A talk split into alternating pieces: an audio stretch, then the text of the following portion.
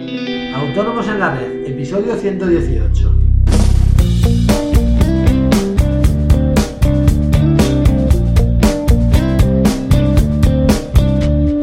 Muy buenos días y bienvenidos un día más, un miércoles más, hoy 2 de marzo de 2016, a Autónomos en la Red, el podcast en el que hablamos de todos aquellos temas que nos interesan a los autónomos.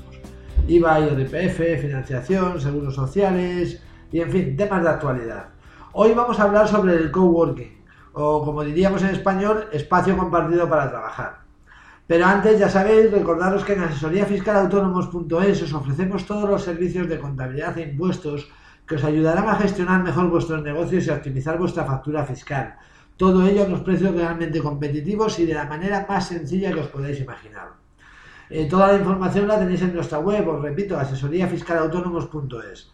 Cualquier duda que tengáis sobre nuestros servicios, dudas fiscales, eh, sugerencias para nuestros podcasts, eh, podéis enviármelas a través del formulario de contacto de la página y os las responderé de manera personal o, por qué no, con un podcast sobre el tema. Y bueno, vamos con el tema de hoy, el, coworking. Eh, habitualmente cuando empezamos a un negocio desde cero, hay muchas cosas a tener en cuenta y una de ellas es dónde vamos a, a trabajar. Mm, si lo que vamos a montar es una, tienda, por ejemplo, evidentemente tendremos que alquilar un local, no nos va a quedar más remedio.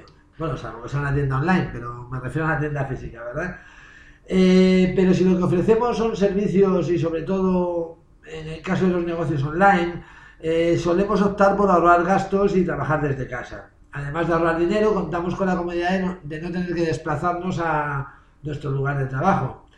Eh, de hecho, la mayoría de nuestros clientes, digamos, tecnológicos o, online, eh, han optado por esta vía, sobre todo en los inicios. Eh, pero, claro, ¿qué pasa si necesitamos contratar a gente o colaborar con otros autónomos?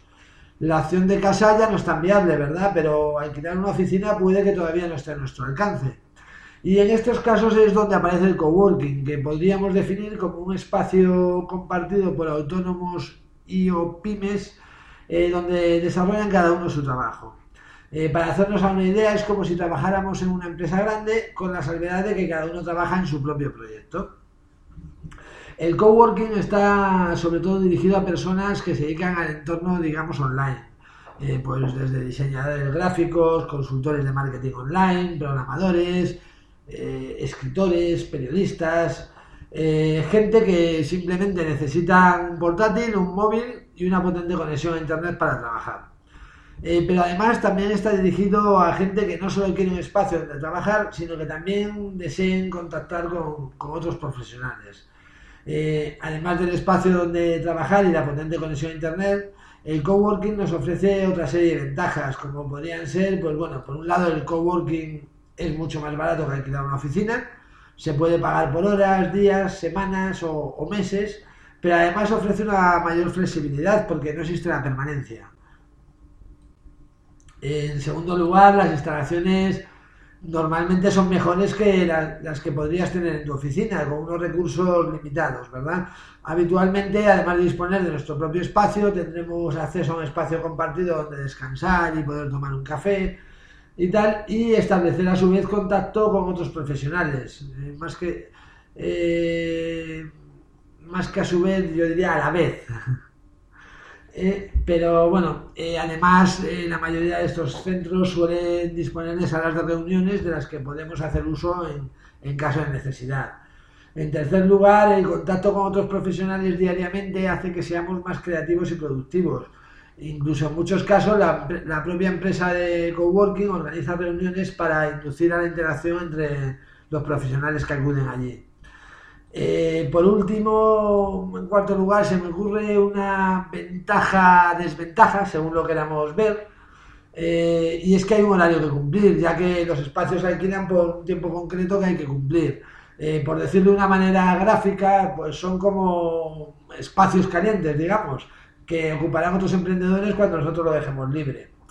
Es una desventaja porque habrá momentos en los que tendremos que interrumpir nuestro trabajo porque se nos ha acabado el tiempo pero también es una ventaja ya que nos permite establecernos un horario de trabajo y no estar todo el día y muchas veces toda la noche en nuestro puesto de trabajo, sobre todo cuando lo tenemos en casa.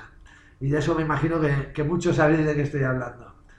Pero bueno, el coworking también tiene sus inconvenientes, además del horario, como hemos hablado antes, eh, otro inconveniente es el tema del ruido. Evidentemente existen unas normas de convivencia y todo el mundo intenta respetar el trabajo de los otros y por supuesto intentan hacer el menor ruido posible. Pero claro, en cuanto hay tres personas, el silencio absoluto es imposible. No se puede evitar que suene el teléfono, que la gente se levante, incluso el ruido de las teclas del ordenador del vecino. Eh, para que os hagáis una idea, yo este podcast lo grabo antes de que llegue nadie a trabajar a la oficina porque sería imposible no tener ruido de fondo. De la misma manera que, que puede molestarnos los ruidos de, los demás, también podemos sentirnos incómodos al no querer hacer ruidos ni efectuar, por ejemplo, llamadas telefónicas para no molestar a los demás.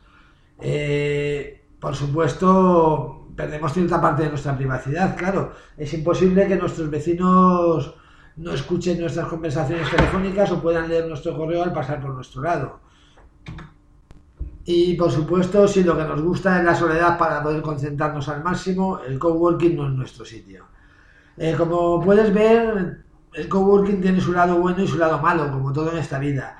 Si tienes duda de si el coworking está hecho para ti, eh, mi consejo es que lo pruebes. Eh, muchos de estos espacios te permiten probarlo de manera gratuita y la verdad es que si no lo pruebas nunca sabrás si te gusta o no. Y bueno, esto es todo por hoy. Espero haberos aportado otra posibilidad para desarrollar vuestro trabajo, tan buena como trabajar en casa o tener nuestra propia oficina. Es una cuestión de gustos y de posibilidades económicas, claro. Como siempre, agradeceros vuestras reseñas de y valoraciones de 5 estrellas en iTunes, pero sobre todo muchísimas gracias por estar ahí por vuestro feedback. Os espero mañana aquí en Autónomos en la Red. Adiós.